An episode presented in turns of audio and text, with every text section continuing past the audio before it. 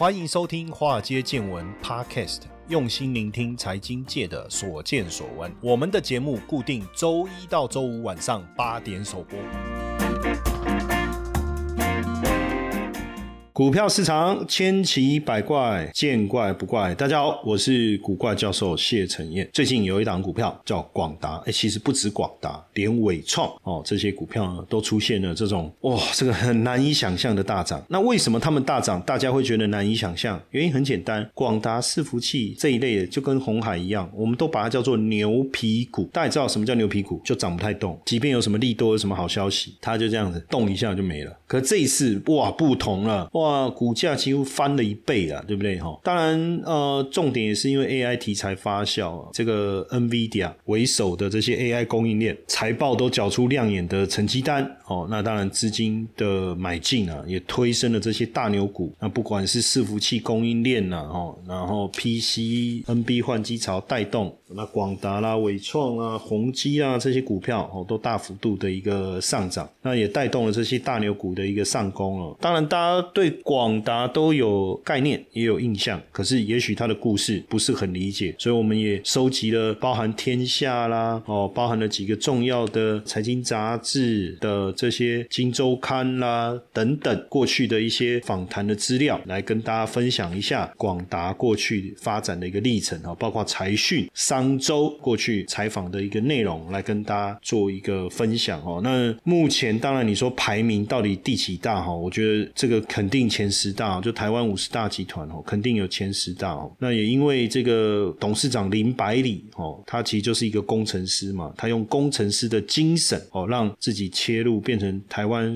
也算是数一数二的这个代工大厂哦。不管是从桌上型电脑、笔记型电脑到云端伺服器哦，都有哦。这个每每一个布局都超过十年的一个酝酿哦，每一个布局都超过十年的一一个酝酿。当然，广达刚开始创业的。时候啊，这个做的就是桌上型的电脑。那当时他觉得说，哎，他认为说笔电会慢慢取代桌机。他一开始就有这些想法。那有人问他说，那什么东西会取代笔电？他说云端运算，而且他说这个不叫取代，是升级哦，是升级。所以你看他很早很早就开始。那包括他们发展的解决智慧解决方案、智慧医疗、智慧制造、智慧运输等等，也是他们切入这个云端产业非。常重要的一个机会。当然，在在接受访问的时候啊，林百里也讲到，创立广达最困难就是在一九八八年到一九九七年这十年，因为你要说服别人说笔电会取代桌机，他说没有人相信，连 Intel 都不相信他。当时 Intel 执行长，当时的 Intel 执行长到台湾，然后没有去广达。后来也是因为 Intel 台北的总经理啊，哈，就跟这个当时 Intel 执行长说，哎，要不要去广达看一下？他们做这个手提电脑。以前我们叫手提电脑啊，其实就 notebook 去看一看。然后那个林百里就跟他说，这个会取代桌机，但 Intel 说不会。就 结果回去一年以后啊，Intel 就做了一个笔电的处理器啦，对不对？所以是不是都不要太早下定论哦？都不要太早下定论。当然，这个对广达来讲哦，就是台湾市场不大，所以你要怎么去创造市场，创造天下，这都是呃要有足够的远见去看啊。那当然对广达来讲，他也是。觉得人才的培育啊，像我们最近在看，包括台积电，他们也是开始在全球都在抢人才嘛。尤其是台积电培养出来人才，大家都想要嘛。可理工人才是不是真的那么容易找哦？所以他们现在呃也开始往高中扎根，甚至去这个各大这个女校，因为女生念理工的比例比较低，所以潜力比较大。什什么意思？就是如果有更多的女生愿意进入理工科系的话，哇，那人才哦就不见得难找哈。但是说实在的哦，就是说像。这个林百里在讲说，他们以前他们班最聪明的人，数学好就去搞人造卫星，物理好就搞半导体，电路好去做 IC 设计。他说，当他们做太空就组合的，这样子在这笑一下了哈。呃，可是实际上你看他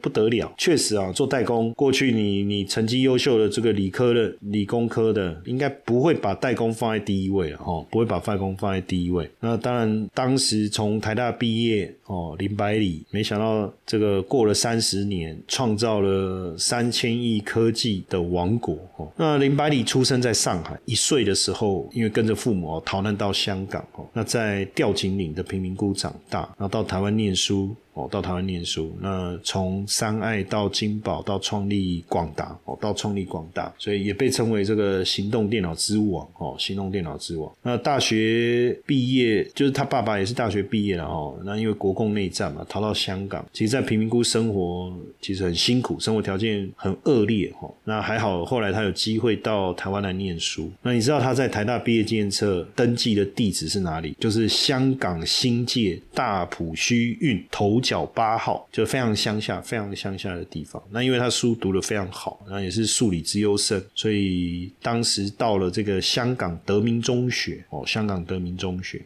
那所以好不容易，当然到台湾来念书。你如果下次有机会哈，听林百里讲话，你就发现，哎，他普通话有一点广东腔哈。原因就是这样啦，哦，原因就是这样。那当然，林百里啊，哦，当然在这当中，就是说遇到了这个这个温世仁嘛，哦，也算是他的一个贵人了，哦，也是他的一个贵人。那后来念研究所，也到美国 IBM 嘛，他的老师哈，他老师从美国 IBM 返台任教，在研究所期间指导他，那也是跟他说，哎，做实做哦，不用念博士了，好不好？那他自己当然其实还是有念博士，但到了念到第四年，哦，念到第四年放弃，自己创了三爱这一家。公司哦。当然，在后来也到金宝去服务了，但是他看到了一个趋势，所以他在一九八八年用三千万的资金带了二十几个人的团队创立了广达哈，然后把产品做出来，后来就一步步成为全球最大的笔记型电脑哈，笔记型电脑。当然，金宝、人保他离开嘛哦，很多金人保的老员工对林百里的离开也不是很谅解，有时候就是这样嘛，对不对？看到了一个机会，看到了一个机会。一九九九年的时候，有电脑有一个中介主管在跟广达主管的会面中啊，对林百里提出个建议啊，哈，他就说：我们希望透过彼此的努力，哈，让你们扣除材料成本后，能够把制造利润从两百美元降到一百二十美元。那林百里一听到，哇塞，脸色大变啊，直接就当众撕毁戴尔提的建议书，哈，离开了会议室，就哎留下两方的一个主管哦。那广达一一。九九九年上市嘛，所以规模已经不小了哈。那加上股票上市后对利润很重视，他很生气是可以理解哈。可是其实当时 Dale 所提的一个想法，其实坦白讲也没错，因为后来产业非常的竞争。你看他有原本的两百美元压到一百二，他很生气，对不对？可是你知道后来制造一台笔记型电脑利润是多少？几十块美金哦，几十块美金。所以也是了哈。那但是你会啊，林百里生肖是牛，又是金。金牛座，所以不止勤奋工作，也精打细算哦。有时候连饮料都舍不得喝，睡汽车旅馆等等。现在身价都几百亿了哈。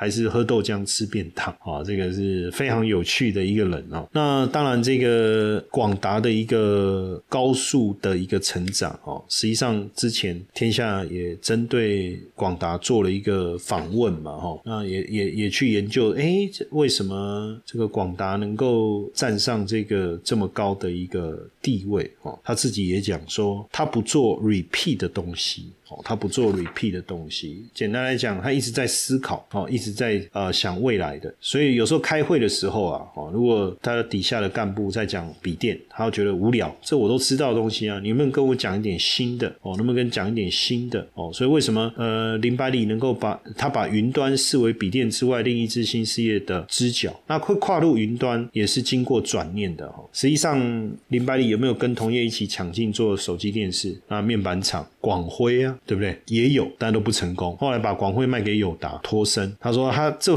辈子犯的最大的错误就是创办广汇，最聪明就是把广汇卖掉。哦，所以你就知道了。你看他二零零四年哦开始跟麻省理工合作，这中间有很多的研发跟计划，所以云端这个事业也不是突然喊。突然就就做出了这个云端的产业，所以他说他们做云端呢是乌龟，就是其实他们很早就在计划，然后一路一路这样慢慢走，而不是兔子。那基本上二零零九年就逢低买入景气的谷底嘛，当时哦逢低买入很多软体公司哦，就说他们要做新三 C 哦，云端运算 （Cloud Computing）、联网技术 （Connectivity）、客端设备。哦，Connect Device。其实你从这个角度去想，也不难理解为什么这一波 AI 的浪潮，他们能够搭得上。这个当然是你就理解哈。那这过程中，呃，有了这个转念之后，当然也要想办法 re-educate，就是取经啊，跑 MIT、跑哈佛、跑斯坦福哦，上课也好，哎，学费很贵的啦。这个干部出国念书一两个礼拜学费要两万美金，零百里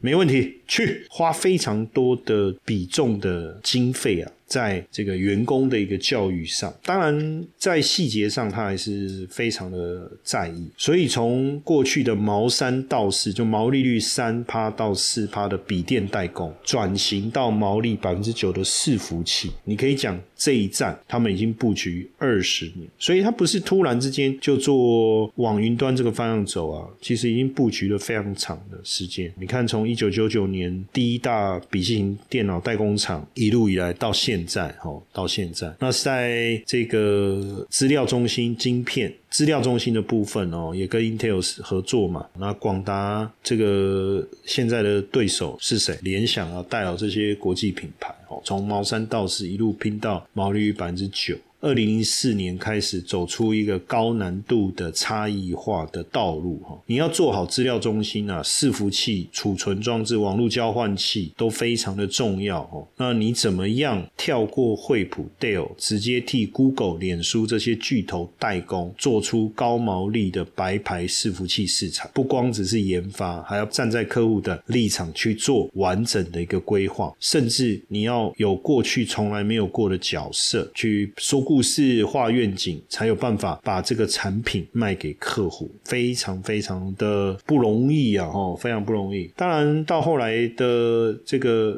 不管是你说花了很多年的练兵，就是它的 AI 人工智慧部队，还是说持续的投入这个笔记型电脑转型云端运算这个过程，其实最重要的转型还是人才了哦，还是人才。二零一五年，广达合并了两个硬体事业群和广达研究院哦，在台湾的总部成立了。，Bill Twelve。BU 十二这个事业群，二零一八年又成立了 AI 实验室哈，然后当然就让这个 BU Twelve 还有 AI 实验室在 AI 领域各司其职。A AI 实验室就专注在医疗影像辨识，那 BU 十二呢，就是软硬体方面的能力，包含了人工智慧、大数据、云端、终端装置等等，从想法变成装置，再推广到市场，那把 AI 串成整体的应用哦，所以就可以做出这样哦。那在这个 AI 的团队里面有两种人才，一种是跨领域人才，一种是 AI 专才哦，所以才能带领着广达往 AI 这个领域方面去走。所以这个也是为什么大家会突然觉得说，哎，为什么广达好像变得很厉害？突然之间，喂，怎么在这个云端这个这个区块，突然能够？有这么大的受贿哦，可是实际上并不是最近突然哦，或是做做伺服器就可以了。你会发现，从产品的制作，然后到整个解决方案的提供，再到人才的培育，哎，这些其实都是常年的累积哦，常年的一个累积哦。嗯，我们也看到这个疫情过去啊，哈，组装大厂广达哦，举办这个尾牙，今年年初的时候，哇，那时候看了一下，席开一千一百二十六桌哦，总共有万人参与。总奖金也超过五千万哦，还找了阿令跟周慧哈来唱歌哦，哇，这个这么庞大的一个尾牙，人人有奖，暌违三年席开千桌哈。那当然，我觉得他在致辞当中哦特别谈到，他说未来所有东西都将讲求智慧型，那广达也会成为智慧生活、智慧经济领域中的重要厂商。广达今年的三大目标哈，智慧制造。智慧医疗、智慧移动也会进行智慧的转型哦。那其中制造领域上面，广达已经大部分自动化了。机器人化了，那旗下有个达明嘛，达明机器人，那进军医疗、移动领域有很大的成果哈，所以你从这几年的一个变化跟发展来看，自然而然就可以理解哦，为什么这个广达的股价会出现这个这么惊人的一个变化哈。那更有趣的事情是，过去大家都在谈广达跟红海之间的一个差异性嘛，哦，那实际上红海也是呃伺服器，应该是它才是伺服器。最大的供应商啊，哦，全球市占率最高啊。但没想到，如果我们从这个广达的线图来看，你知道，二零零零七年、零八年金融海啸的时候，它股价最低跌到二十九点三五。当然，股价表现比较好的时候，在到二零这个一一三年。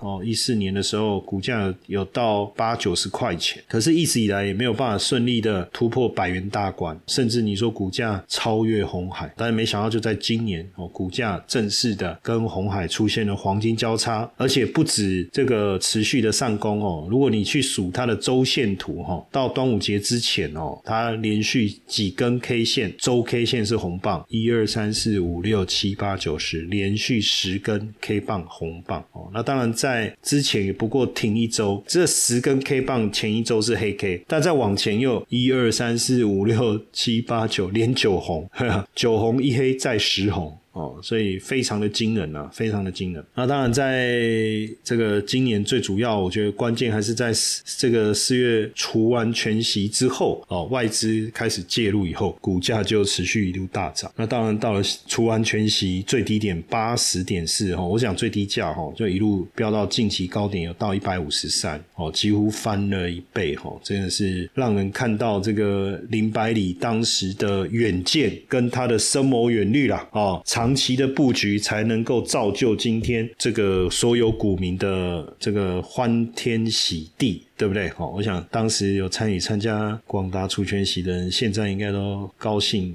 得不得了，因为不但赚到息。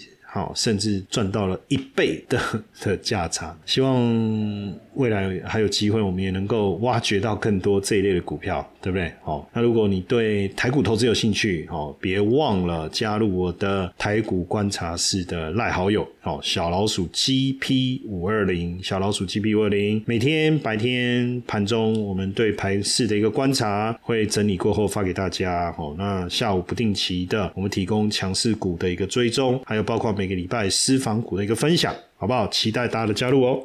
嘿，各位铁粉们，如果喜欢华尔街见闻，请大家多多按下分享键，让更多人能听到我们用心制作的节目。你们的一个小动作，是支持我们节目持续下去的原动力哦！快去分享吧！